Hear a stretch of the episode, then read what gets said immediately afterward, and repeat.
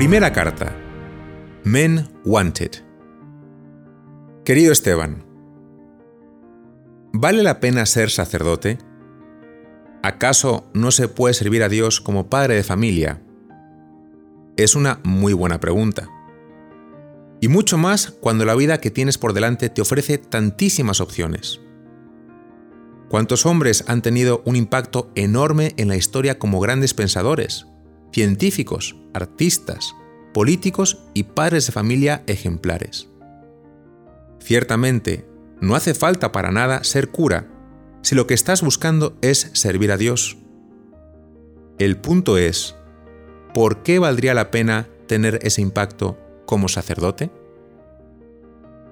El tema ciertamente asusta. No es común, lo más natural es tener una familia. Es demasiado arriesgado. Muchos abandonan o lo que es peor, son incoherentes. Tampoco hay garantías de que vaya a salir bien, etc. Yo te diría que precisamente por eso, por ser algo tan fuera de lo común, tan arriesgado y sin garantías, vale la pena. Me explico. No sé qué tanto estás familiarizado con la historia de la legendaria expedición imperial transantártica organizada por Ernest Shackleton en 1914, con la idea de atravesar todo el continente antártico pasando por el Polo Sur. Dicen, porque algunos lo atribuyen a un mito, que ese mismo año publicó un anuncio en el periódico londinense Times diciendo lo siguiente. Men Wanted. Se buscan hombres para un viaje peligroso, sueldo escaso, frío extremo, largos meses de completa oscuridad, peligro constante, no se asegura el regreso, honor y reconocimiento en caso de éxito.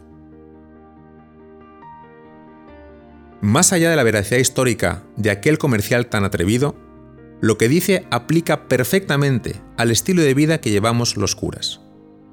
Increíble pensar que aquel reto, lejos de asustar a los lectores, recibió más de 5.000 respuestas.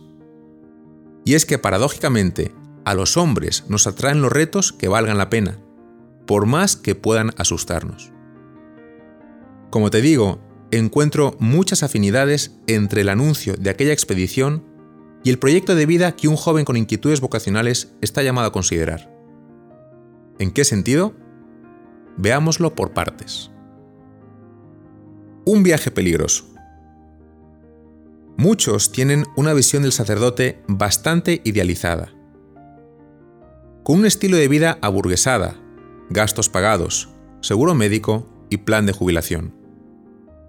Pero nadie lee las estadísticas acerca del número de asesinatos, secuestros frustrados, amenazas y extorsiones que cada año reciben en el mundo cientos de obispos y sacerdotes. Obviamente, la situación depende mucho de dónde el Señor te envía a trabajar. Pero el ritmo de vida y de trabajo está bastante lejos de poder considerarse un crucero por las islas griegas. Sueldo escaso. Es cierto que en la mayoría de los casos no pasarás hambre como sacerdote, pero tus ingresos raramente te permiten gastar en algo que vaya más allá de lo estrictamente necesario. Aquí el abanico de posibilidades también depende mucho del lugar en el que se desarrolla tu vida sacerdotal. Territorio de misiones, parroquias ricas, parroquias pobres, congregaciones con un patrimonio establecido o grupos que van naciendo con un presupuesto mínimo. Al final, hablando de pobreza, tanto si haces una promesa como un párroco, como si haces un voto como los religiosos, el grado con que quieras vivir esa pobreza depende de ti. Frío extremo. Como cuando vas por la calle y te gritan ¡Cuervo! o te hacen entender de algún modo que tu presencia resulta incómoda.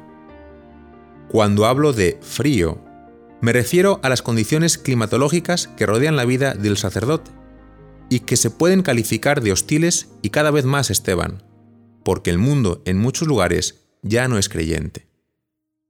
El sacerdote es siempre una figura contestataria, antisistema, y su mismo uniforme provoca siempre una reacción. Nadie permanece indiferente ante el distintivo del sacerdote. Largos meses de completa oscuridad. ¿Qué oscuridad? La del corazón. La vía sacerdotal es un camino en el que hay muchos días de sol, pero también largas épocas en las que la aparente esterilidad, la falta de frutos, la ausencia de sentimientos en la oración, la ingratitud de las personas o las propias dudas de fe embisten el corazón y no sabe uno dónde meterse. La gente piensa que el sacerdote goza de una especie de iluminación especial, por la cual siempre siente el amor de Dios, pero nada más lejos de la realidad. Peligro constante. ¿A qué peligro me refiero? No hablo aquí tanto de peligros físicos, personas, enfermedades, etc., porque esos están totalmente en manos de la providencia. Hablo más bien de la tentación constante de vivir una vida sacerdotal mediocre, o de la tentación de tirar la toalla y rendirte en cualquier etapa del camino. El peligro de la mediocridad, de la tibieza, el acecho constante de los aromas de una vida más fácil y menos exigente. Cada día hay que nadar a contracorriente. No se asegura el regreso. Quemar los barcos, al estilo de Hernán Cortés en las costas de Veracruz. El sacerdocio implica una total disponibilidad a no regresar, no mirar atrás, por eso dice el maestro que el que pone la mano en el arado y mira hacia atrás no sirve para esta vida. Si uno entra en la zona de combate y desde el minuto uno están contando el tiempo que le queda para volver a casa, mal asunto. No, uno se sube al barco con la mirada puesta en el Señor y dice, vámonos. Honor y reconocimiento en caso de éxito.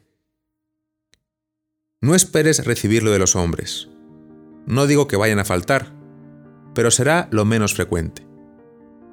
Cuando Pedro le preguntó a Cristo qué nos va a tocar, Jesús le habló del ciento por uno en la tierra, pero sobre todo les habló del cielo. Ciertamente, cualquier estado de vida vivido con integridad se gana el respeto de los demás.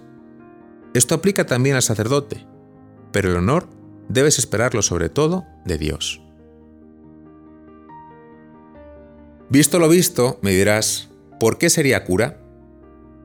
Pues por eso, Esteban, porque es peligroso, inseguro, difícil, fuera de lo común y arriesgado. ¿Acaso todo esto no esconde de algún modo lo que hace vibrar el corazón? John Eldridge, en su libro Salvaje de Corazón, acertó muy bien al decir que todo hombre busca una batalla que luchar, una aventura que vivir y un amor que conquistar.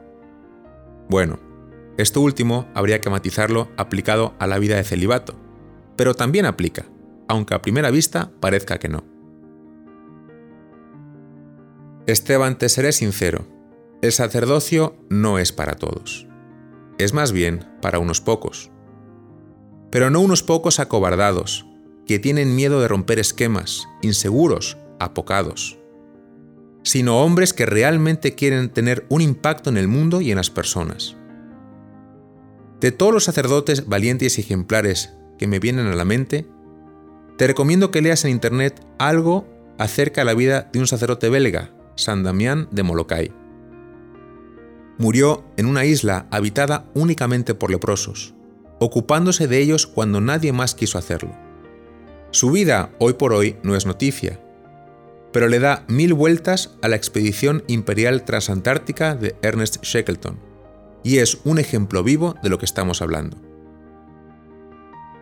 En fin, ¿vale la pena ser sacerdote? Pues claro que lo vale.